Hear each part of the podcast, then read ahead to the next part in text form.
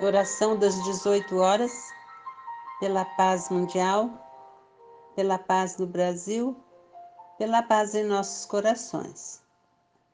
Confia sempre. Não percas a tua fé entre as sombras do mundo. Ainda que teus pés estejam sangrando, segue para a frente, erguendo-a por luz celeste acima de ti mesmo crê e batalha. Esforça-te no bem e espera com paciência. Tudo passa, tudo se renova na terra, mas o que vem do céu permanecerá. De todos os infelizes, os mais desditosos são os que perderam a confiança em Deus e em si mesmos, porque o maior infortúnio é sofrer a privação da fé e prosseguir vivendo.